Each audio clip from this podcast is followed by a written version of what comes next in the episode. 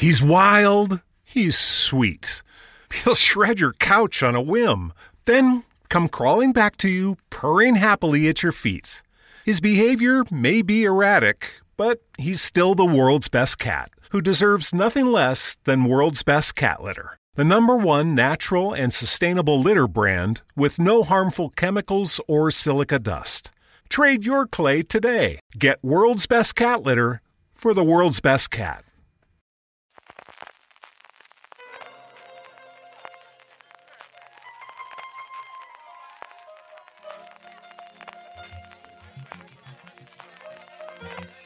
Estás escuchando Fuera de Series con CJ Navas.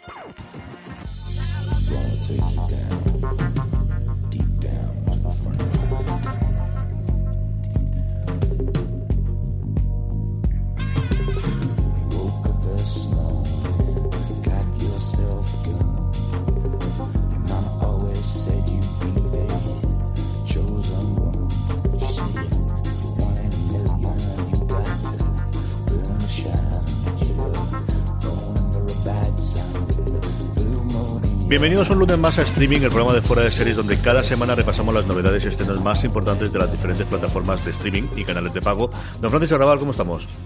Pues muy bien, muy bien. Hoy estoy muy animado y vengo a tope a streaming, CJ. Y eso, que hemos vivido una semana devastadora para el mundo de las series, porque ostras, han cancelado tres o cuatro, pero a cuchillo, ¿eh? Amazon y Netflix han sacado la navaja. Pero yo vengo a tope. Y especialmente la de Netflix, yo creo que hemos vuelto a tener una oleada de cómo es posible que me cancelen estas cosas que, que antes teníamos siempre con las cadenas, sobre todo en abierto americanas, que Netflix, bueno, pues se creó esa leyenda y esa fama bien ganada, ¿no? De que no cancelaba series y que ya tuvimos una primera oleada hace cuestión de año año y medio, ¿te acuerdas, no? Más o menos que empezaron a cancelar y ahora hemos vuelto a tener otra y a ver, a ver qué, qué es lo que ocurre con ello, porque es cierto que yo creo que es este tipo de cosas de la gente. Me enfado mucho contigo, pero sigo pagando el mes que viene.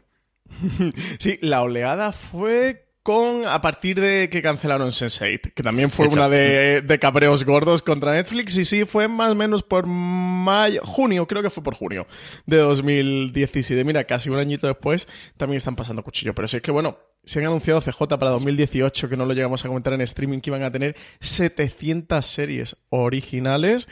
Eh, entre producción local y producciones internacionales, pero 700 series. Así que tiene pinta, igual que Amazon está girando su modelo, algo que ya hemos comentado mucho también en este programa, que Netflix también ha ido evolucionando su modelo a producir muchísimo y lo que salga bien, pues tienes un éxito que lo petas máximo, como Stranger Things o por 13 razones o algo así, y lo que te salga mal, pues, pues nada, pues al cajón, pues lo cancelas y mala suerte y, y seguimos con la siguiente. Yo creo que es un modelo un poco disparatado, pero bueno, creo que, que, este tema es más para gran angular que para streaming porque sería para hablar largo y tendido. Vamos a ir eh, hablando evidentemente de todas estas plataformas en streaming, igual que daremos nuestro Power Rankings, las series más visto por nuestras audiencias durante la semana pasada en el que hay unas sorpresas eh, muy, muy interesantes. Seguiremos con las preguntas de los oyentes, aquellas que nos mandáis todas las semanas, normalmente en el mismo post en el que nos, hacéis la votación para eh, nuestro Power Rankings y terminaremos con las recomendaciones, pero antes, antes incluso de empezar con eh, las distintas eh, eh, cadenas y plataformas, vamos con las noticias y es que hablamos de Netflix y Black Mirror y The Crown, dos producciones, en primer caso, bueno, pues recuperada de, su escena original en, otra cadena británica, pero The Crown sí que una cosa suya propia desde el principio, nominan, lideran, perdóname, las nominaciones de los BAFTA, de los premios de la Academia Británica de este 2018, Francis. Pues sí, ambas figuran en la categoría de dramas con más candidaturas. Están acompañadas de Line of Duty, que se puede ver en España a través de Movistar Plus y que continúa demostrando que tiene un gran tirón entre los votantes, una serie que ha estado nominada año a año. Y también en el apartado de comedias tenemos a Catastrophe, eh, esta comedia romántica, eh, o dramedia romántica mejor dicho, que también se puede ver a través de Movistar Plus y que recomendamos. Hay otras muchas series que están disponibles en España nominadas, por ejemplo, en categoría de drama Peaky Blinders, que se puede ver a través de, Netflix, The End of the Fucking World, que, luego hablaremos después, eh, también está disponible a través de Netflix. En el apartado de, mm, de miniseries, pues... No, de, perdona, de miniseries, no, de, series internacionales, que os quería comentar. Eh, también encuentras otras como The Handmaid's Tale, eh, Feud, eh, Beth and Joan o Big Little Lies, las tres disponibles a través de, HBO. o en el apartado de comedia. Eh, Ah, no, Catástrofe ya la había llegado a comentar. Iba, a volver a comentar Catástrofe. Catástrofe es la única que está disponible en España. Así que, bueno, nominaciones a los BAFTA, que aunque son el país, son los premios del país eh, inglés, sí que la mayoría de ellas están disponibles en España. Es curioso, ¿no? El, cómo todavía seguimos teniendo, y mira que, que Filmin trae muchas de ellas, Movistar Plus también, Netflix que compra los derechos internacionales, pero aún así esta, que de alguna forma es la creme de la creme de la producción británica del año pasado, que además no tiene los problemas con los idiomas en las grandes plataformas a la hora de traducir el resto, eh, todavía no han llegado absolutamente todas, ¿no? Hogwarts End, por ejemplo, que es una miniserie protagonizada por Aldwell, que ahora se está estrenando en Estados Unidos, no sé cuándo se va a estrenar aquí en España ni quién la ha comprado, y hay todavía cuatro o cinco cosas, aunque como bien dices tú, cada vez nos llegan más de esas producciones, porque algunas directamente las tiene Netflix y las estrenan simultáneamente en todo el mundo, pero sigue habiendo estas pequeñas joyitas en las que yo creo que bien sea un, como os decíamos, un filmín, o bien sea Movistar Plus o el resto de las cadenas, bueno, pues ahí tienes caldo de, para comprar y para tres series que, evidentemente tienen ese sello de calidad de estar nominados para los BAFTA.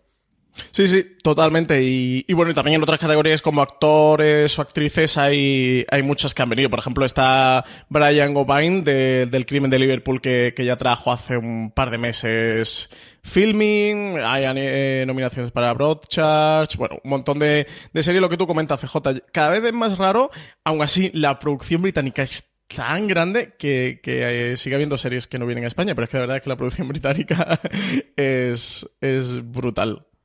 Empecemos ya nuestro repaso a las distintas plataformas y cadenas. Empezamos con Amazon Prime Video, que tiene un gran estreno para este próximo viernes, para el próximo 13 de abril.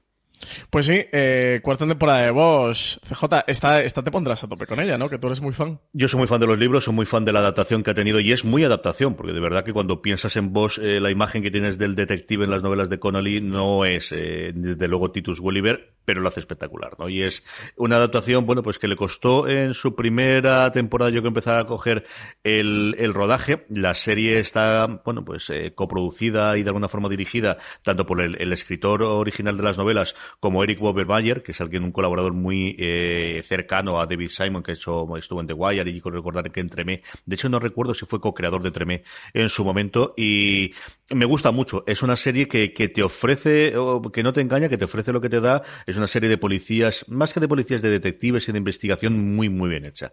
Normalmente lo que hace cada una de las temporadas es combinar uno o dos libros de los, de los eh, originales y las tramas de esos distintos libros, y como os digo, unas grandes interpretaciones y para los aficionados al género eh, policíaco y de investigación y de novela negra, de verdad que es una serie muy, muy recomendable. Yo no he llegado nunca a ver más allá del primer episodio. Así que puedo decir que el primer episodio me gustó mucho y que Tito Volver está, está fantástico, pero nunca, nunca he visto más. Y si hablamos de Bosch, que se estrena este 13 de abril, la cuarta temporada, una voz que sigue resistiendo en Amazon. La que no ha resistido es Mozart in the Jungle, que tras cuatro temporadas también ha sido cancelada. Y bueno, CJ, yo creo que esto viene ya a reconfirmar eh, ese cambio de modelo de Amazon, ese cambio de estrategia que una vez más hemos comentado ya largo y tendido en, en streaming, pero bueno, aquí tenemos una prueba más en la que se carga una de estas series entre comillas, de la vieja guardia, porque es que de, hace tan solo cuatro años para hablar ya de, vieja, pero sí que de, la vieja guardia de Amazon Prime Video, con el que pretenden renovar por completo la estrategia. Una de las series que junto a Transparent quizá le dio más éxito a Amazon y que sin embargo ya deciden prescindir de ella.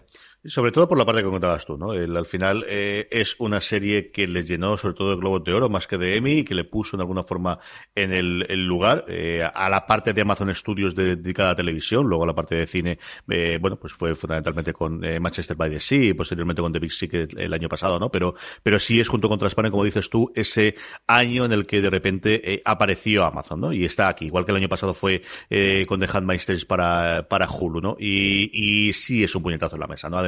Precisamente la misma semana en la que The Hollywood Reporter traía algunos nuevos rumores de que se podía estar preparando eh, para gastarse Amazon en, torno al mundo del Señor de los Anillos, y esto sí que son rumores, sí está confirmada que tienen los derechos, no está confirmado aquellos 250 millones por los derechos, pero sí está confirmada que tienen lo suyo. Se hablaba de en torno a una inversión de mil millones por hacer cinco temporadas de alguna adaptación y luego de spin-offs, es decir, lo que nosotros, lo que todos también preveíamos, ¿no? De montar todo un universo de series y de contenido alrededor de los Señor de los Anillos.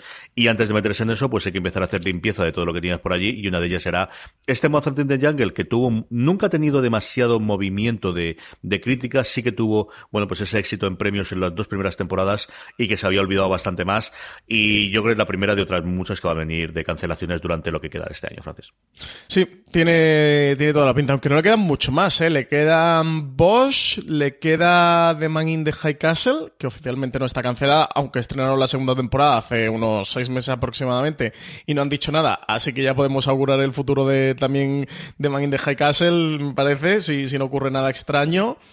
Eh, y no sé qué más le queda por ahí. CJ, estoy tirando de memoria porque One Mississippi ya la llegaron a cancelar. Los tres pilotos estos de comedia que tenía se los cargaron ya directamente en pilotos.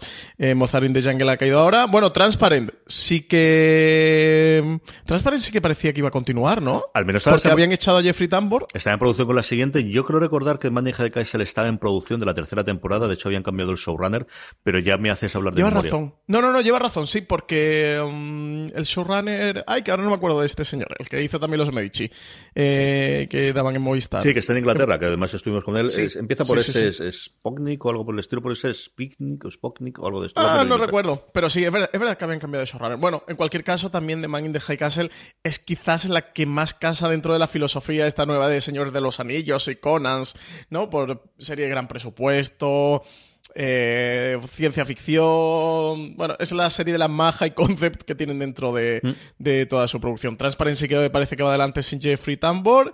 Y es que no mucho más, es que se, se cargaron también I Love Dick.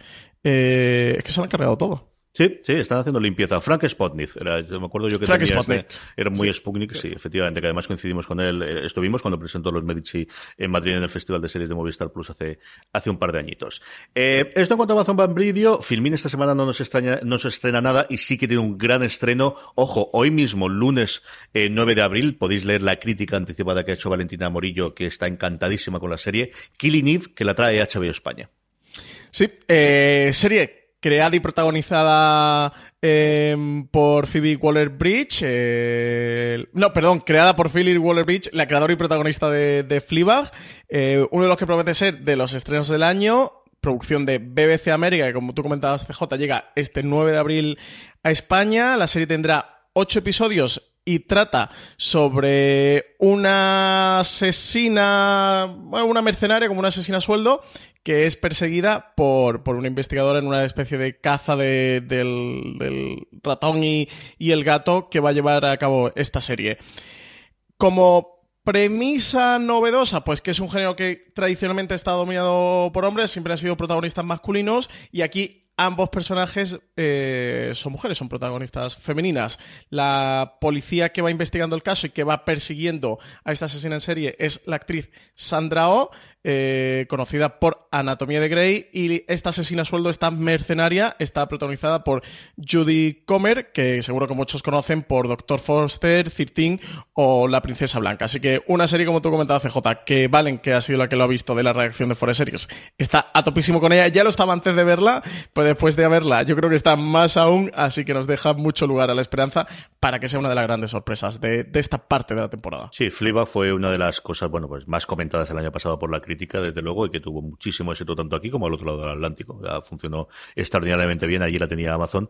Y este Killing Eve es una serie que yo tengo muchas ganas de ver. A mí Sandra Oh siempre me ha gustado, me gustaba muchísimo su Cristina en, en Anatomía de Grey, y, y tengo mucha, mucha curiosidad por ver qué pueden hacer con esta serie que, como os digo, estrena hoy 9 y que además ya está incluso renovada por una segunda temporada antes de estrenarse, Francis. Sí, sí, sí. Eh, es que eh, la, crítica británica eh, y, la, y la salida de la serie ha sido muy, muy potente. No sé, yo me muero por ganas de verla. Es que no sé qué más comentar sin verla. Mm, La semana que viene la comentaremos. Esta la tenemos que ver los dos y a ver qué nos parece. Pero sin duda le tengo muchas ganas. Y se muestra que HBO España sigue comprando poquito porque, porque ya lo veis semana a semana, que normalmente anuncian un estreno, dos estrenos a la semana. Oye, que no está mal, ¿eh? que son cuatro estrenos o seis, ocho al mes. Que van poquito a poco, pero muy selectivos. Todo lo que compran son series que normalmente merecen la pena ver y que son series interesantes. Bueno, lo que nos comentaron en su momento, ¿no? En la presentación, acuérdate tú cuando llegaron, que querían hacer una serie a la semana y la verdad es que lo están cumpliendo a rajatabla y de verdad que tiene un ojo espectacular, ¿eh? Están trayendo de lo mejorcito que, que hemos tenido. This holiday, whether you're making a Baker's Simple Truth turkey for 40 or a Murray's Baked Brie for 2, Baker's has fast, fresh delivery and free pickup, so you can make holiday meals that bring you all together to create memories that last. Baker's, fresh for everyone. Free pickup on orders of $35 or more. Restrictions may apply. Choose from a great selection of digital coupons and use them up to five times in one transaction. Check our app for details. Baker's, fresh for everyone. ¿No se merece tu familia lo mejor? Entonces, ¿por qué no los mejores huevos? Ahora, Egglands Best están disponibles en deliciosas opciones. Huevos clásicos, de gallina libre de jaula y orgánicos de Egglands, que ofrecen un sabor más delicioso y fresco de granja que le encantará a tu familia. En comparación con los huevos ordinarios, Egglands Best contiene la mejor nutrición como 6 veces más vitamina D, 10 veces más vitamina E y el doble de omega 3 y B12. Solo Egglands Best. Mejor sabor, mejor nutrición, mejores huevos. Visita egglandsbest.com para más información alrededor, eh, aparte evidentemente de lo que viene de la casa madre americana, de la HBO americana, pero es que, que, han tenido un ojo espectacular para alguna de las compras que han tenido, ¿no? Ahora mismo Counterpart, o el año pasado con The Handmaid's Tale, de verdad que están trayendo de, de, lo mejores cosas la gente de programación de, de HBO España y que aplaudirla. Vamos con Movistar Plus, y Movistar Plus también tiene un gran estreno hoy, lunes 9. Sí, estrena la segunda temporada de Occupy. Eh, fue esta serie noruega que supuso en su momento una gran revolución, fue uno de los grandes dramas nórdicos que llegaron a nuestro país, que vino de la mano de Movistar Plus. La serie se ambienta en un futuro cercano en el que Noruega está sufriendo las consecuencias cada vez más de una ocupación, entre comillas, pacífica que está llevando a cabo Rusia para garantizar la producción del petróleo que el gobierno noruego decidió reducir en favor de las políticas para el cambio climático. En esta segunda temporada, la ocupación va a alcanzar nuevos niveles de tensión y en el norte del país estallará un conflicto armado entre la Guardia Costera de Noruega y una empresa de seguridad rusa a cargo de las instalaciones petrolíferas de Melcoya. Así que más Occupid, como comentaba al principio, una serie que cuando llegó a España en su primera temporada llegó con mucho revuelo, con, con, la promesa de ser uno de los grandes dramas nórdicos que se han hecho los últimos años y de luego una serie interesante y de las que nos gusta ver. La premisa esta es un poquito loca, el, el eh marca de la casa, ¿eh? John Esbo, que es el, el, creador, y no recuerdo si habéis una novela antes previa, pero es un, un escritor de, de, novela, pues eso, Nordic Noir, como decías tú, que, que, a mí me gusta también bastante y le he leído alguna cosita suya, era el, responsable, al menos el, el factotum detrás de la serie, y, y, la gente que la ha visto, desde luego sí que me hablaba muy bien de ella, de que funcionaba muy bien, y la segunda temporada, como os comentábamos, la primera está disponible íntegra ya en Movistar Plus, la segunda eh, llega este 9 de abril, como íntegra está ya disponible desde el viernes pasado Félix, eh, los seis episodios, ¿verdad, Francis? Sí, están los seis episodios. Han ido a temporada completa y quitando la zona han puesto ya todas las series de Movistar, han ido a, a temporada completa bajo demanda. Así que parece eh, que ha sido la estrategia, ¿no? Por la que ha puesto Movistar, porque ya lo hicieron con otros dramas como La Peste y con series más de comedia con Mira lo que has hecho de Berto Romero. Bueno, desde, yo creo desde vergüenza las han estrenado todas porque yo creo recordar, ahora ya empiezas, no tengo que hacer memoria, pero que Velo y Colección sí que iba semana a semana. La zona también fue semana a semana, que fue la siguiente, y ya desde vergüenza todas las han estrenado todas de golpe, al menos en el, en el, si no lo han hecho en el canal lineal, sí que han estado disponible bajo demanda desde el primer día todos los episodios, ¿no? Sí, lo que pasa es que la zona fue después que vergüenza. Estrenaron Velvet, vergüenza, luego la zona, y luego ya saltaron a la peste. O sea que la zona estuvo como ahí en medio, entre, estuvo de sándwich entre las dos, y fue la que fue semana a semana, que además creo, por lo poco que sabemos, que no quedaron muy contentos con el tipo de misión que le dieron a la zona y que sí que se comentó eh, fuertemente que, que, la serie hubiera venido mejor estar completa bajo demanda uh -huh. y que seguro que hubiera tenido un mejor futuro y mejor relación con los espectadores si lo hubieran colgado completa bajo demanda. Así que parece que sí que se ha establecido esta política. Eh, Movistar sí que la emiten en el canal cero de manera lineal semana a semana, sí que te la van emitiendo poquito a poco, pero para todos los usuarios que, que así la quieran consumir, la tienen completa bajo demanda en Movistar. En este caso, Félix, como tú comentabas, seis episodios de unos 50 minutos, una serie dirigida por Sesgay, director de cine español muy conocido. Su última película, Truman, con Ricardo Darín y Javier Cámara, fue un gran éxito y protagonizada por Leonardo Sbaraglia, que ya había trabajado anteriormente con el director y que guardan muy buena relación. CJ, recomendar que hemos subido a la cadena de podcast de Fuera de Series el Junket que, que hubo en Madrid, al que asistió Marina Such con Sesgay y con Leonardo Sbaraglia. Unos 15 minutos de Junket muy interesantes, ¿eh? en el que ellos cuentan algunos detalles sobre la serie, que para tanto para los que les guste como a los que les, guste saber de industria y de producción de series y de Movistar, eh, sin duda recomendarlo, porque de verdad que, que es muy interesante las cosas que comentan. ¿Qué te parece el primer episodio? Pues me ha gustado bastante. Lo que pasa es que solo he visto el primero y creo que en el primero destapa un poco el tarro de las esencias, así que esto ya lo comentábamos con Netflix. cuando los creadores son conscientes de que están haciendo una serie, que, los espectadores tienen la temporada completa y de que no tienen que hacer este enganche o este cliffhanger de final de un capítulo para que la semana siguiente vuelvas, sino que directamente puedes darle a reproducir al segundo episodio. En el caso de Movistar Plus no es automáticamente, sí que te tienes que salir y volverla a poner, no es como Netflix, eh, pero sí que tienes esa opción, al menos de seguir viéndola como digo, solo he visto el primero. A mí me ha gustado bastante, la producción creo que está genial. Creo que es una serie que tiene un tono mm, que no estamos tan acostumbrados a ver en serie de televisión. Eh, desde luego, que recuerda mucho. Por la nieve es una analogía muy fácil, pero es verdad que recuerda mucho a, Fargo. A mí más que a la serie de Fargo de Noah Hawley me recuerda a la Fargo de los Cohen, a la película de, Fargo. Tenemos a este Leonardo Sbaraglia que él creo que está muy bien, interpretando a un Félix que es un tipo un poco casi que un, como, bueno, una buena persona, pero un poco así como don nadie, ¿no? Sin mucho carisma ni mucha personalidad, que se ha enamorado de una chica asiática que conoció, que de repente ha desaparecido de su vida y que él lo va a apostar todo por encontrarla. A mí el primer episodio tiene este motor de, de, descubrirte lo que está ocurriendo, cuáles son las motivaciones del personaje y sin tener un ritmo frenético ni una pulsación, sí que me interesa mucho cómo dentro de esa búsqueda del, personaje le da un tono de, de, comedia que hace la serie muy simpática, que la hace muy graciosa, que la hace muy naturalista. Sesgay comentaba en este Junket que él lo hizo un poco inspirado por estas películas de, Hitchcock que, tenían justo ese tono y, es verdad, yo no había caído viéndolo, pero escuchando el Junket decía, ostras, es verdad que recuerdo un montón al cine de Hitchcock y a mí ese tono, la verdad es que me gusta, aunque no sé dentro de todos los espectadores cómo puede encajarlo. Digo, porque vaya que yo ponga muy bien a Félix, que a mí me haya gustado y le recomiende y luego me digan los oyentes, oye, no es para tanto, ¿no? Que, a veces le damos mucho una serie que a nosotros nos gusta, al final contamos lo que a nosotros nos parece y luego a los oyentes no le gusta tanto. Sí que creo que tiene un tono no acostumbrado a ver. A mí me gustó mucho. Me ha entretenido muchísimo el primer episodio. Mm, eh, va cambiando de tono varias veces. Hay veces en la que es más oscura, parece ser la que es una comedia disparatada de, colegas. Hay eh, otra parte en la que me deja alucinado y es, yo no recuerdo desde el, mm, Richard Hart de, de True Detective la primera temporada, un personaje del que las mujeres se volviesen tan locas absurdamente todos. Es una cosa exagerada. Es decir, ya no solamente la Julia inicial, sino todas las mujeres que están alrededor están todas enamoradas del personaje de Smaraglia. Es una cosa alucinante, que me ha dejado totalmente anodado.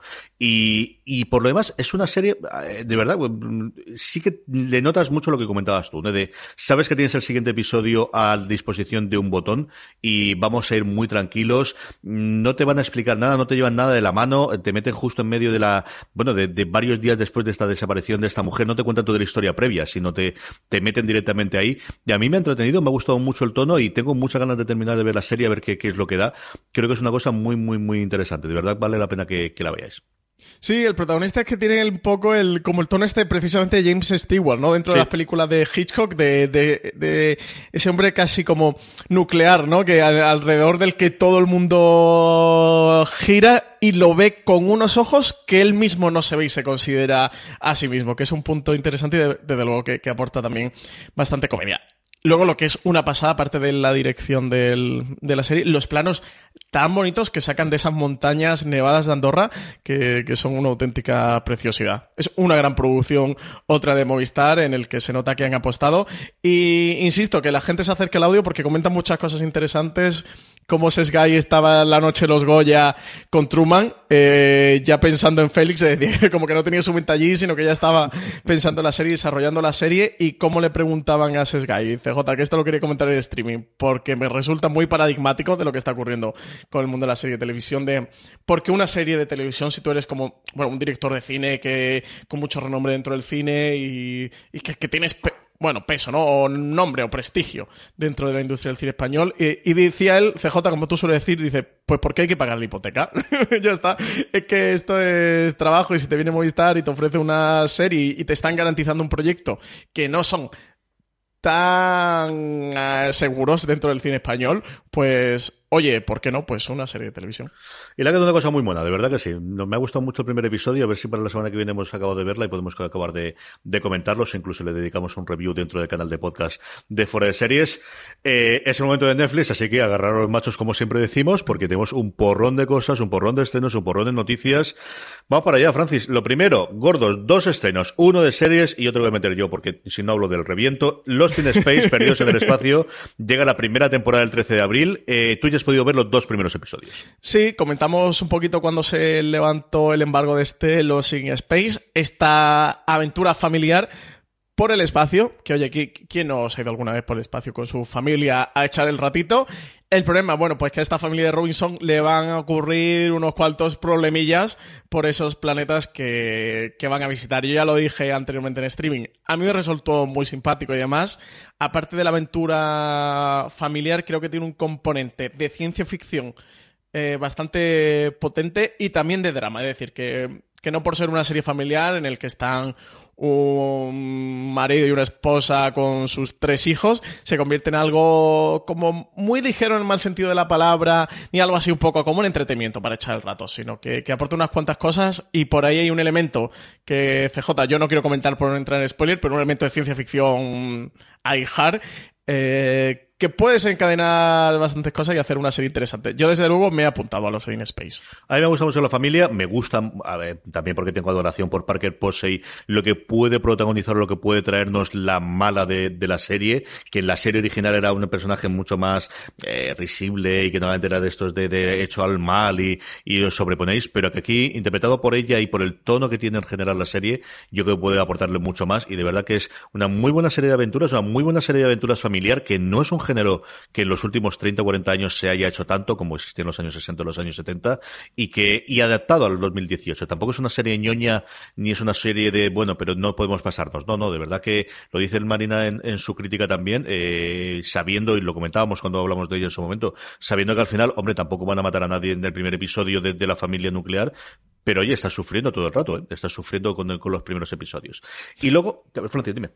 No, no, sí, no, te iba a, reforzar lo que tú comentabas, que sí, que sí, el primer sobre todo el primer episodio más que el segundo, te mantiene una tensión y tiene un pulso constante con el espectador de lo que tú dices, de, oye, no, se van a cargar ya a alguien en el primer episodio. Pero un poquito mal sí que lo pasas. El otro gran estreno que tenemos el viernes es la nueva temporada de Chef's Table, de este porno para gourmets que hace Netflix cada cierto tiempo. En este caso vuelve a ser eh, temático, igual que la última temporada de eh, Chef's Table fue sobre Francia. Este es sobre dulces. Se llama Pastry, que al final es un término genérico para hablar, bueno, pues de eso, pastas, dulces en general. Y como curiosidad, y lo hemos hablado varias veces en los distintos programas de fuera de series, era una cosa muy recurrente que comentábamos siempre Miguel Pastor y yo, es la primera vez en la que un cocinero español, este caso la gente del Celler de Can Roca, va a aparecer. Eh, nos ha costado tres temporadas del normal, más una temporada, evidentemente desde Francia no iba a tenerlo, que apareciese eh, un restaurante español en, en eh, el programa mm, de Netflix de cocina, que es una cosa que me parece loquísima. Los episodios todos, como os decíamos, el 13 de abril y ya hablaremos del segurísimo en Fuera de Series con Marichu en el Rincón Culinario o alguna cosa más eh, por aquí cuando se estrene. Noticias de Netflix, hemos tenido un montón y además una muy nuestra de esta cosa. Es cierto que es muy inside baseball, que es muy de la industria, ¿no? Pero nos volvimos todos un poquito locos con qué ocurría con la casa de papel el otro día. y de momento, otra cosa es que, que sospechemos que con el éxito que ha tenido a nivel internacional se renueve, pero a día de hoy no, no está renovada, por ejemplo, por todavía a día de hoy, 9 de abril, eh, la casa de papel por Netflix. Sí, esta la teníamos que dar porque en todos los medios, y cuando decimos todos, son todos o prácticamente todos, dieron la noticia de que La Casa de Papel había sido renovada por una segunda temporada en Netflix. No es que la noticia, entre comillas, se la inventara, todo surgió por darle un poco de contexto a la historia, porque una cuenta de Twitter que se llama arroba el profesor, que si habéis visto La Casa de Papel, sabéis al personaje que se refiere a una cuenta de Twitter oficial, es decir, que, no es que alguien se la creara y, haya orquestado esta engañifa, sino que era una cuenta de Twitter creada por el departamento de marketing de, de em, Netflix Hizo eh, la pasada semana, uno empezó a hacer como unos comentarios de nuevas caras, nuevas ciudades, mismo procedimiento, eh, o sea, como incitando a que. A dar a pie un poco la noticia de que la Casa de Papel iba a tener una temporada más. La cuenta esta de Twitter siguió comentando, al día siguiente eh, siguió reforzando y la verdad es que todo apuntaba a que, a que, que sí, que, que, era como una forma de anunciar una campaña de marketing para anunciar la segunda temporada de Netflix. ¿Qué es lo que pasa? Bueno, pues que todos los medios se aventuraron, apresuraron a... This holiday, whether you're making a Baker's Simple Truth turkey for 40 or a Murray's Baked Brie for 2, Baker's has fast, fresh delivery and free pickup, so you can make holiday meals that bring you all together to create memories that last. Baker's, fresh for everyone. Free pickup on orders of $35 or more. Restrictions may apply. Choose from a great selection of digital coupons and use them up to five times in one transaction. Check our app for details. Baker's, fresh for everyone. Si estás buscando un buen podcast de análisis y debate en tu idioma, te invito a que escuches Pulso y Péndulo. Yo soy Carlos Curbelo. Y yo soy Fabiola Galindo. Todos los jueves analizamos temas de actualidad en Estados Unidos y Latinoamérica. Fabi y yo no siempre estamos de acuerdo, pero sí tenemos un objetivo común. Queremos servir como antídoto contra las noticias falsas y la polarización. Pulso y Péndulo. Busca nuestros episodios en Apple Podcast, Spotify o en tu aplicación favorita sacar la noticia de que Netflix había renovado La Casa de Papel por una segunda temporada. Nosotros estuvimos a punto. Lo que pasa es que, y esto ya es un poquito más de Inside CJ, como tú decías, bueno, pues llamamos a Netflix a confirmar la noticia antes de publicarla. Pero bueno, estuvimos al borde, ¿eh? la noticia ya la teníamos prácticamente hecha. Eh, y nos dijeron, no, no, no, no. Esto es una campaña de marketing para anunciar, eh, para dar publicidad a la segunda parte de la primera temporada de La Casa de Papel que en Latinoamérica se, se estrena, creo que se estrena el día siguiente. Así que bueno, cundió por todas partes y por todas las redes sociales, sobre todo entre los fans de La Casa de Papel, que están, barra estamos, locos porque renueven la serie por una segunda temporada de que la serie había sido renovada. Pero no, la serie de momento no la ha renovado Netflix ni nadie por una segunda temporada. Recordemos que la serie pertenece a A3 Media, es decir, que tendrían que llegar a un acuerdo con ellos, como Movistar Plus hizo con, en el caso de, de, Velvet Colección, pero por ahora nadie ha renovado La Casa de Papel, ni ha renovado nada, y seguimos teniendo los episodios que tenemos, que creo que son, no sé si 13 o algo así, porque Netflix en España también lo han puesto como dos partes, entonces como me, lo vi todo el tirón en maratón, no sé si son 13 o 16 episodios o algo así, de momento es lo que sigue habiendo. Luego, eh, noticias y rumores. La primera noticia es, os hablábamos antes de la cancelación de eh, Mozart in the Jungle, la otra gran cancelación de la semana, la que ha hecho que la gente se cabre con Netflix y ya no renuevo, ya, ya veremos al final cómo ocurre, es, es eh, Everything Sucks, todo es una mierda como lo titularon aquí en España, que ha sido cancelada yo creo con mucha sorpresa, ¿no, Francis? Sí, con mucha sorpresa. Desde luego sí que ha dado juego en Twitter y en redes sociales para hacer todo tipo de juegos de palabra, como que Netflix haya cancelado, todo es una mierda. eh, ya sabéis que es este drama adolescente ambientado en los 90 como un Stranger Things noventero, sin el componente fantástico ni de, ni de ciencia ficción. Una sorpresa, desde luego creo que, que hayan decidido cancelarla, porque sí que es una serie que ha levantado ruido, no es de estas que ha llegado al catálogo de Netflix sin pena ni gloria. La gente parece que la ha visto, se ha comentado bastante, en redes sociales se comentó, en prensa han salido bastante artículos defendiendo la serie, hablando de esos puntos interesantes que tiene y sí, desde luego una sorpresa. Ellos tendrán sus parámetros internos y por los que habrán decidido cancelarla, pero a nosotros desde luego sí que nos ha sorprendido. En una semana en la que Ryan Murphy eh, concedió una entrevista y se hacía alrededor de ella un, artículo muy largo en The Hollywood Reporter sobre su fichaje en Netflix y por qué se había producido, también hemos tenido el rumor de que otro creador, el creador entre otras cosas de Blackish, eh, guionista eh, cinematográfico y también con ciertas movidas últimamente con, con ABC, con, con Disney, le recordemos que hubo un episodio de Blackish esta temporada que lo retuvieron y que finalmente no se emitió, Kenya Barris podría ser el siguiente fichaje de creador eh, de irse para Netflix. Es el creador de Blackish, una de las sitcom no CJ de más éxito en Estados Unidos. ¿Tú que la ves? Eh, puedes confirmármelo, ¿no? Funciona muy bien y también en nominaciones a premios, ha tenido nominaciones para los personajes principales. Tiene un spin-off que es Grownies y luego ha sido el guionista de esta película protagonizada por mujeres afroamericanas de comedia el año pasado, que no me acuerdo cómo se llamaba, eh, que salía el Queen Latifah. Plan de chicas, ¿no? Esa es. Yo, si no recuerdo mal, era el guionista también de, de, de, esta película. Es decir, alguien que está empezando a rodar y que se está empezando a ver que tiene un éxito tras otro y que puede tener un estudio que es el, el tipo de persona que está intentando crear Netflix, ¿no? De, de alguien que pueda tener muchos, muchas producciones, que pueda hacer al mismo tiempo largos y que pueda hacer series y que pueda hacer documentales, que por ejemplo una cosa de la que Ryan Murphy comentaba, que algo de lo que también me hizo decidir por Netflix es que Netflix no solo quería que le hiciese series de 42 minutos, sino que me permitía la libertad de si ahora quiero hacer una miniserie de tres episodios puedo hacerla y si ahora quiero hacer un documental puedo hacerlo y si ahora quiero hacer un largo de tres horas pues puedo hacerlo también. Pues sí, eh, parece ser que las relaciones de Kenya Barris, como tú comentabas, CJ, con ABC no son las mejores. Él tiene un contrato de cuatro años con la cadena de exclusividad que firmó en la pasada primavera y parece que, que le está intentando dar salida. Y podría Netflix eh, ser la que consiguiera solventar esta situación. Ya recordemos que Ryan Murphy y, Shonda Rhimes ya emigraron a Netflix y, y, este Kenia Barris podría ser el próximo. Desde luego es uno de los creadores también interesantes que está viendo en, en, los últimos años en Estados Unidos, que sí que estaba muy ligado a ABC, pero parece que las cosas no atraviesan su mejor momento. Sí, señor. Eh, hablaba antes de, de, Ryan Murphy y bueno, pues tenemos un par de noticias. Una directamente de él y es sobre las incorporaciones para American Horror Story. Las ha ido dando con cuentagotas en distintos eventos que se ha dado en, en Hollywood. Y teníamos, por un lado, la confirmación de que ni más ni menos que la diva Joan Collins se iba a incorporar a la octava temporada de American Horror Story y luego alguna ideita más sobre cuál va a ser el papel y cómo va a funcionar esta octava temporada de American Horror Story. Pues además de Joan Collins, eh, bueno, famosa sobre todo por dinastías, se incorpora. Aunque bueno, más que se incorpora es repite, re, repite, re, repite. Evan Peters, eh, que ya es un clásico dentro de, la, de esta saga antológica. Un Evan Peters que va a encarnar precisamente al nieto del personaje que va a hacer Joan Collins en American Horror Story.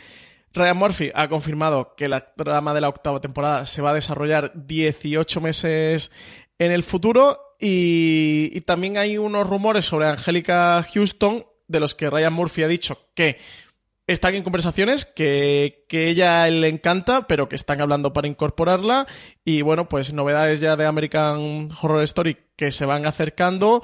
También conocemos, porque Murphy llegó a comentar que la próxima, de que esta próxima temporada se va a alejar más de los tintes realistas de la última temporada y que va a retomar el tono de lo que ya vimos anteriormente en Asylum o en, o en Coven. Es que le tiene que apetecer ya dar un cambio. Esto, estas cosas es normales. La otra serie de producida por por, eh, por Ryan Murphy, American Crime Story, después del exitazo de J. Simpson, aquí tuvo lo que hemos hablado largo y tendido, ese, yo hablaría de casi preestreno por parte de Antena 3 y ahora ya están disponibles todos los episodios en Netflix. Y tú has podido ver el primero y te ha gustado mucho, Francis. Sí, yo he visto el primero y me ha encantado. No había tenido tiempo de ponerme hasta ahora. Bueno, he tardado una semana y tampoco he tardado demasiado, pero no, no había tenido tiempo de ponerme hasta ahora. Eh, una serie que me ha dado la sensación, un American Crime Story, no tener tan buena recepción como tuvo O.J. Simpson. Que creo que sorprendió aparte de la crítica, siendo Ryan Murphy, pero sí que sorprendió ese tono que le dio a la serie, que se, que se centrara en la sociedad americana de aquel momento y que con Jenny Versace parece, bueno, porque la mayoría de críticas han sido como, bueno, está bien, pero no es eh, la primera temporada, no es la temporada de OJ Simpson. Yo solo he podido ver el primero, no he visto la temporada completa, que son nueve episodios, si no me falla la memoria. A mí el primero me ha encantado, es, me ha gustado muchísimo y, y va por donde iba O.J. Simpson. Al final, no, en O.J. Simpson no se trataba tanto de él ni de su asesinato, sino de cómo estaba la justicia de Estados Unidos en aquel momento, cómo estaba la policía, cómo estaba la sociedad norteamericana, cuál era el papel de los afroamericanos en la sociedad en un momento de revueltas y disturbios en búsqueda de los derechos civiles. Y en este, el asesinato de Gianni Versace va un poco por ahí, sobre todo con el tema de, de la homosexualidad y de los homosexuales en ese momento, en los 90, en Estados Unidos. Como comento, a mí me ha gustado mucho. Una serie que parece que no va a ir tanto sobre Versace, sino sobre Andrew Cunanan, el, el asesino de Gianni Versace. El primer episodio, desde luego, es trepidante. Está tan bien dirigido como dirige Ryan Murphy, con una producción tan buena como la de las series de, de Ryan Murphy. Y yo, desde luego, si hay alguien que no se haya acercado, sí que la recomiendo. Solo he visto el primero, no, no es demasiado para poder comentarla y recomendarla, pero, pero sí que me ha gustado bastante el inicio de CJ. Yo la tengo pendiente esta semana, mm, además el mismo día, fue eh, leer a Ryan Murphy esta entrevista que te contaba yo en el Hollywood Reporter, de cómo le daba rabia que no se hubiese visto más, porque era de la serie, de las cosas que él había hecho que más orgulloso estaba de, la temporada de J.M. Brisache, y luego el artículo que escribió Alberto Rey en El Mundo, en que la, ponía por las nubes y que además está muy, bueno, pues iba a decir muy bien escrito, valga la redundancia, claro, si es Alberto, no, tampoco le vamos a dar la vuelta, claro. Pero de verdad, de los, de los, yo adoro todo lo que escribe Alberto, pero al final dentro de, de, de esto, como la granja de, de Orwell, eh, todos somos iguales, pero uno más iguales que otros, ¿no? Y, y, este es de verdad de las mejores cosas que he leído yo a Alberto en el último mes, sin duda. Me ha encantado la, la crítica que hace. Y entre una y otra es, yo quería verla desde el principio. Yo recuerdo parte del asesinato y es una cosa que, que en su momento me llamó mucho la atención, eh, hace mucho tiempo, desde luego, y la tenía pendiente, pero sí que, que ha pasado en un nivel superior de la cola porque tengo muchas ganas de verla. Igual que también porque empieza a llegarnos por todos los lados de la locura que es esta serie, podemos comentar nada, 30 segundos sobre ella antes de verla. Este Wild Wild Country que no hay persona últimamente que no nos hable de ella, Francis. Sí, eh, yo de hecho me decía verla porque es una de estas cosas de lo que pasa últimamente como efecto Netflix, ¿no? De cosas que llegan al catálogo que de repente una semana te ves 15 mm, series ahí, venga, hala. Eh, y de las que al final ni nosotros podemos acercarnos porque llega, tanto que es que, que es que no puedes verlo todo. Para mí había pasado desapercibida, pero por un lado, Alberto Rey nos dijo, esto es la hostia, no os lo perdáis porque es una burrada de serie documental. Y luego a mí, por otra parte, Tony García, que me está hablando con él, me dijo, Francis, es lo más bestia que he visto en televisión en los últimos años. Así que, desde luego, son dos de las tres personas que más me fío en serie de televisión, junto a ti, junto a CJ Navas. Así que si dos ya me lo habían dicho, tenía que verla. He visto el primero, que me han dicho además que es el peor de todos, y el primero es una auténtica burrada. CJ, si la gente no sabe de lo que estamos hablando, es al menos el primero. Bueno, el resto de la temporada va a ser sobre una secta. Eh, no he visto toda la temporada, así que tampoco quiero eh, aventurar demasiado. Pero bueno, sobre una secta que Osho, que. Bueno, el nombre indio es Bhagwan, creo, pero eh, creo que mm, la gente más aquí lo puede conocer por eso, porque además si vas a la casa del libro, a la FNAC, hay un mogollón de libros de autoayuda escritos por él, que era un indio que predicaba una especie de, no sé si nueva fe, no termina de ser una religión, pero mm, está ahí ahí, muchos lo apodaban como el segundo Buda, el caso es que empieza a tener una serie de seguidores, bueno, una serie de seguidores que no son ni tres ni cuatro, que empieza a ser 10.000, 20.000, 30.000, 40.000, 50.000, hace una comunidad de la India increíble, como una especie de comuna, eh, ciudad comuna que monta allí, en creo que es la ciudad de Po, dentro de India, o no, de Pojo, ¿no? Dentro de India, y que decide que eh, India empieza a perseguirle, de que no empieza a ver con buenos ojos lo que él está montando, que en Estados Unidos hay libertad de, credo, y decide trasladar allí eh, toda esa comuna que, que ha montado. El comienzo es brutal porque además lo hace o lo empieza a hacer desde el punto de vista de los vecinos de Antélope, de que es un bueno, un pueblecito, CJ, una aldea de tú que tú has visto en esos 20 minutos de creo que dicen 20 habitantes. Sí, poco más o menos, porque la gran mayoría de la gente vive en ranchos alrededor, pero lo que es el pueblo sí, absolutamente nada, ¿no? Eh, eh, es, es, una puñetera locura. Es que, y, y, sobre todo el que esté todo grabado, ¿no? Yo le oí una entrevista a los creadores de la serie, que son los mismos que hicieron un, documental de béisbol chulísimo, que se llama Los, los Bastardos del Béisbol, o los, eh, más, y luego, eh, los hermanos Duplas, que son los que están detrás de la producción, y ellos lo que hablaban, y es una cosa que ves totalmente en el documental, es la cantidad de material gráfico que había rodado de la época, que el, gran problema que suelen tener cuando haces documentales de este tipo, y es quién le se grabó algo para poder ponerlo, porque tampoco vas a poner imágenes estáticas todo el rato. No, no, no. Hay documentos originales, pero a tope. Y luego encima, con muchos los protagonistas de aquel momento hay entrevistas eh, rodadas expresamente para este, para esta serie documental.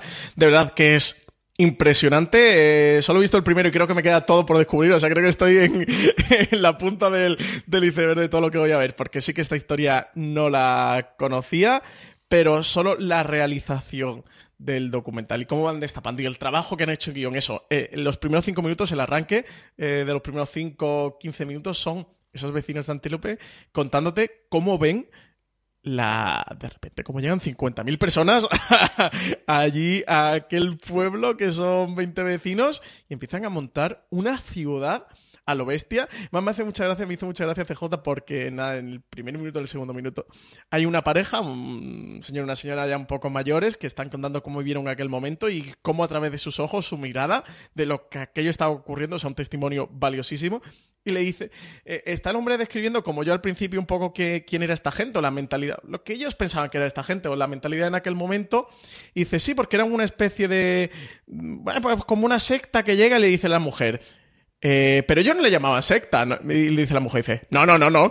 Y me da mucha gracia como esa mentalidad de, pero ellos decían que era una secta y la mujer, no, no, en plan, pues, pues, evidentemente, ¿cómo va a decir que era una secta? Y me hizo mucha gracia, sobre todo como esa mirada original de, ese primer momento, esa primera toma de contacto con una realidad absolutamente diferente para estos señores que están eso en un rancho eh, allí en mitad de Norteamérica, tranquilo, y viene esta avalancha con esta especie de predicador que es como un dios para sus seguidores. Desde luego un documental salvaje. Vaya locura. Eh, nos quedan 15 minutitos para hablar de cadenas de cables y hacer el resto del programa. Vamos con el repaso, porque además esta semana tenemos un porrón, porrón, pero un porrón de estrenos, empezando por Fox, que estrena dos series 2 y qué dos series este 9 de abril.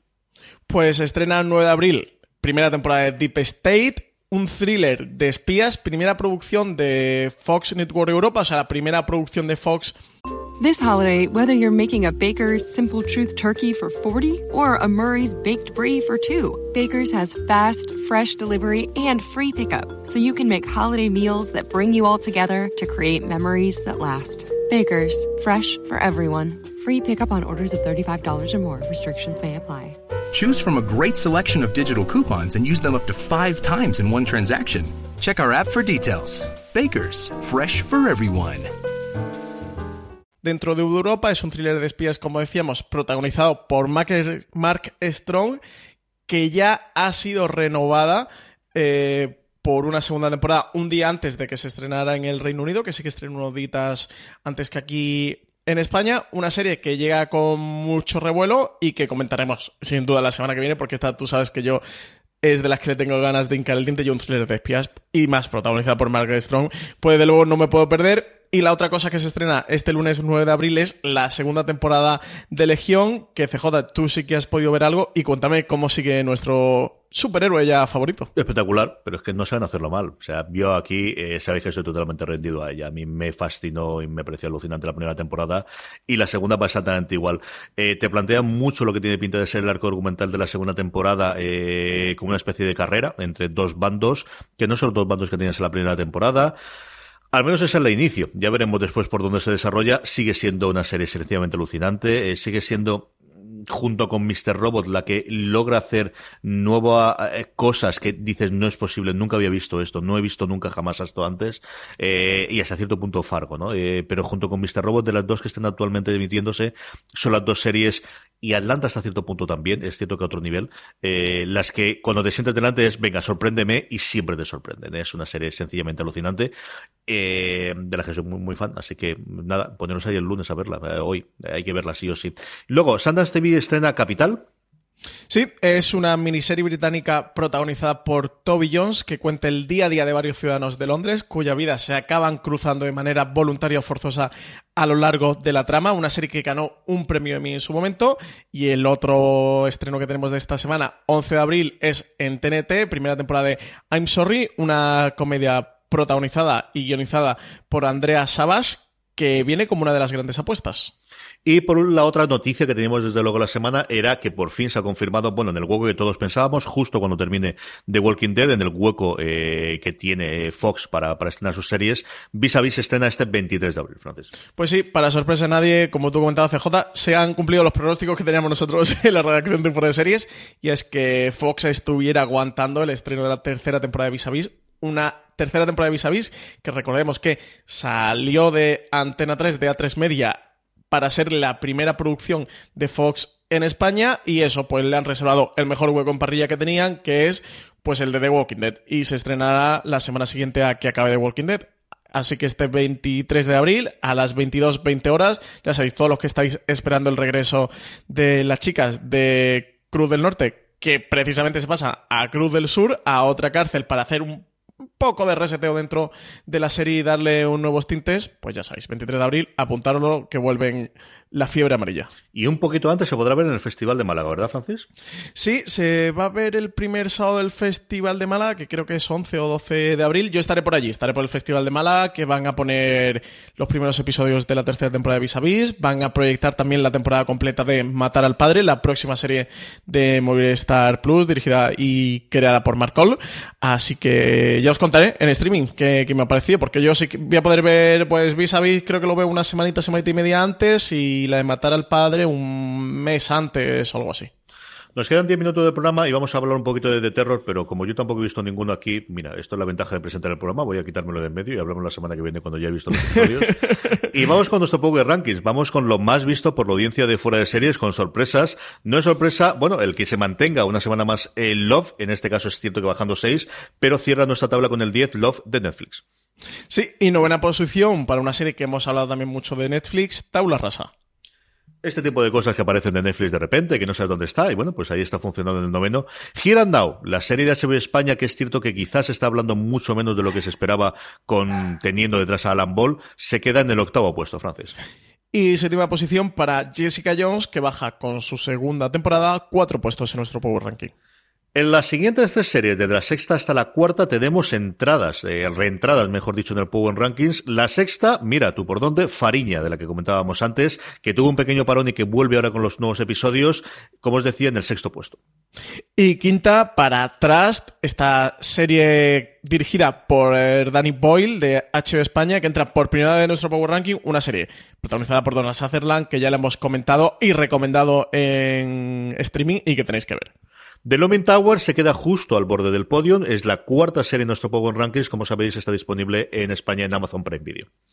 Y tercera posición para tu The God Fight de Movistar Plus, CJ. Sí, es curioso, ¿no? Hay un movimiento de las eh, dos primeras. Eh, The Good Fight que sigue, pues eso, sencillamente maravillosa semana tras semana. Y la gran noticia, desde luego, para nuestro Power Rankings es eh, la primera semana desde que entró. Se ha batido todos los récords que hemos tenido desde que hacemos los Power Rankings. Counterpart cae un puesto y se queda después de haberse emitido toda su temporada, su primera temporada, y sabiendo que tenemos, bueno, la renovación para la segunda, un puesto en HBO España, Counterpart se queda en el segundo puesto.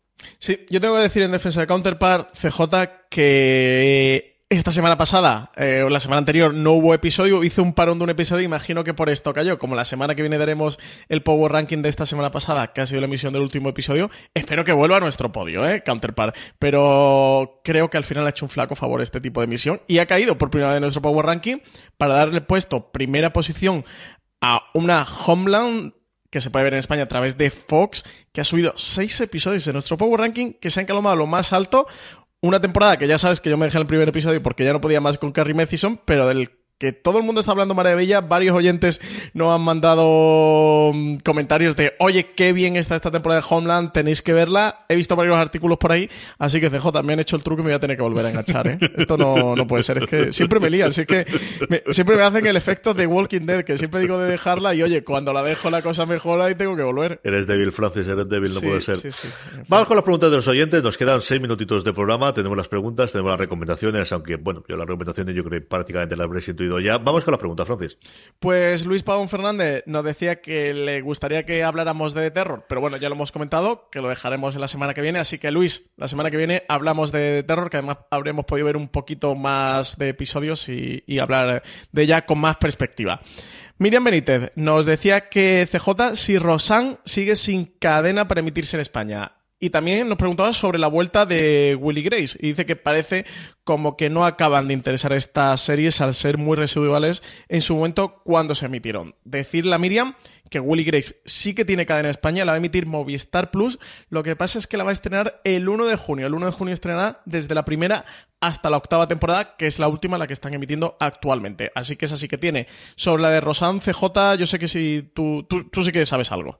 A ver, Rosan tiene una movida grande a nivel de compras internacionales. Primero es que como se ha estrenado tan tarde, no estuvo dentro del paquete de compras que habitualmente se hace en septiembre, eh, después de haber hecho los afronts, después de haber hecho las presentaciones americanas. Eh, y ahora parece que sí, que hay bastante interés internacional, pero tiene un problema y es que los derechos se los reparten a medias entre un par de productoras. Y entonces, si compras los derechos ahora para emitir Rosan, lo tendrías durante un año, pero lo perderías al año siguiente. Y eso parece que está complicando bastante todas las negociaciones. Eh, un artículo que salió en Hollywood Reporter, quiero recordar, la semana pasada. Si eso se arregla, que es posible que se arregle, eh, porque al final es un acuerdo entre ellas, o si al final la serie la compra un Netflix o cualquier otra cosa, es lo que estamos viendo. Yo creo que sabremos algo en no demasiado tiempo, porque ha sido tan brutal el exitazo que ha tenido de audiencia, al menos los primeros episodios en Estados Unidos, que me extrañaría el horror es que no salga o bien una plataforma genérica para comprarla para emitirla internacionalmente, o al menos un acuerdo para ir vendiéndola poco a poco por ventanas y que aquí no lo pueda traer un Movistar Plus o algo similar. A mí me extraña que esto llegue a septiembre-octubre sin haberse estrenado, especialmente ahora que se ha confirmado que va a haber una nueva temporada. Si se quedase solamente en estos ocho episodios o seis episodios sería otra cosa, pero sabiendo que hay unas futuras complicado. Una serie que en su momento se vio mucho en España también es cierto porque había mucho menos competencia, ¿no? Y, había menos, e igual que en el caso de Will Grace, pero, pero a mí me extrañaría de verdad horrores que esta no se estrenase en España de cara a septiembre. Más cositas, Francis. Pues Ángel a Channing Vive, que soy muy fan de su, de su apodo eh, con el que nos escribe a nuestro Power Ranking de fuera de serie, nos pregunta dice, ¿ha sucumbido ya Francis a ver la nueva temporada de Homeland? Ángela, me está ya literalmente eh, acosando por Twitter de Francis ve Homeland, Francis ve Homeland, es gran fan de Homeland. Eh, Ángela, lo he comentado antes, me voy a poner con ella. Ya, ya he sucumbido a la presión, soy un hombre con carne débil y me voy a poner con Homeland. Así que a ver si consigo ponerme al día de los episodios y en el próximo programa comento algo de, la serie. Más cositas, Francis. Josico nos decía que se rumoreó hace tiempo que se estaba iniciando un proyecto para crear una serie basada en los libros de Isaac Asimov, La Fundación. Eh, si sabemos algo sobre este proyecto, si sigue adelante y demás. CJ, tú que eres eh, fan de Isaac Asimov, ¿cómo va esto? Yo creo que en los 11 años que hemos estado haciendo fuera de series, al menos dos veces ha habido un proyecto inicial de hacer algo de la fundación. El último fue hace tres o cuatro años, o quizá un poquito más, lo que en fuera de series, y la gran movida que tenía es que detrás, eh, a quien tenía era, a, Nolan, al creador de Westworld, con lo cual yo creo que eso está todo parado, paradísimo. Eh, yo creo que además fue con el antigua guardia de, de HBO antes de que cayese la de aquí. Yo lo daría totalmente por cancelado. Dicho eso, yo creo que si hay un momento para una adaptación de una saga estelar como la de la Fundación es en la televisión actual. Entonces no me extrañaría nada ser un problema de quien tenga los derechos, de que pueda hacerlo, pero que uno de los grandes jugadores decida apostar por algo de lo que tienes cinco o seis novelas, que al final es un universo muy rico sobre lo que puedes construir alrededor, es, es eh, bastante posible que, que se pueda hacer alguna cosa con ellas en los próximos tiempos. Sí, en la televisión actual y en HBO, ¿no? Esta es de HBO de Tomo y Lobo.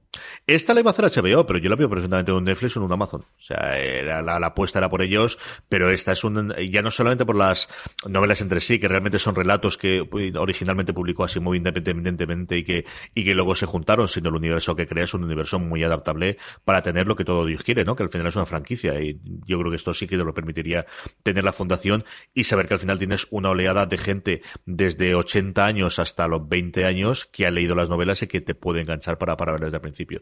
Yo, si me dijeses a quién puede hacerlo hoy, esta es una apuesta muy de Amazon, muy de Apple, eh, con la tendencia que puede tener Apple, porque tampoco es una cosa tremendamente eh, muy de, desnudos y cosas por el estilo. Yo creo que cualquiera de los dos podría hacerla. Y nos quedan dos minutos, Francis, así que recomendación de la semana. Pues recomendación de la semana. No me dejado muchas preguntas de los oyentes que esta semana no han mandado. Muchas y muy buenas, así que nada, nos la dejamos para la semana que viene, no la vamos a perder porque además hay tres que tengo muchísimas ganas de hablar y que nos va a dar para comentar y, debatir bastante aquí en streaming. Yo mi recomendación, creo que para sorpresa de nadie, va a ser Wild Wild Country, os lo he comentado antes, es que es una serie documental de verdad que es brutal. Son solo seis episodios, eso sí, son de horita y algo todos, ¿eh? Hora y cinco minutos, hora y diez, creo que más allá de la hora y diez no se van y que como mínimo tienen hora y cuatro o algo así. Eh, es que es una salvajada, es que es, es que de estas cosas que son eh, demasiado fuertes para ser de verdad, ¿no? Esto de la realidad siempre supera la ficción. Pues algo así, sobre esta secta comuna que de la India se traslada a Estados Unidos, que tiene unas cosas muy locas, aunque también muy molonas. ¿eh? CJ, yo a lo mejor también me apuntaba a la secta esta.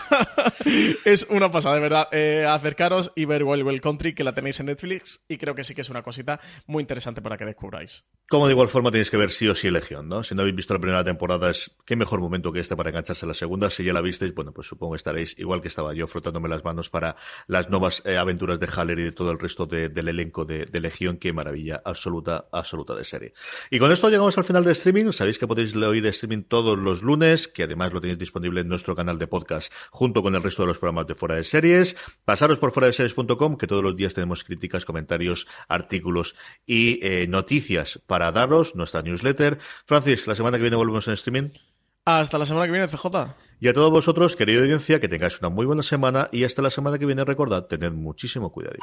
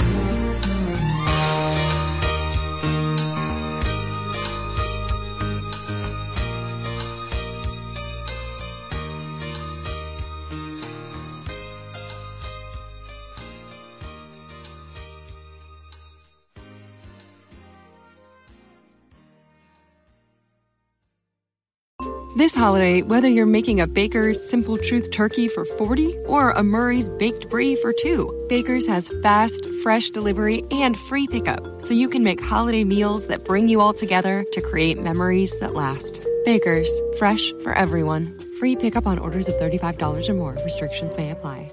Choose from a great selection of digital coupons and use them up to five times in one transaction. Check our app for details. Baker's, fresh for everyone.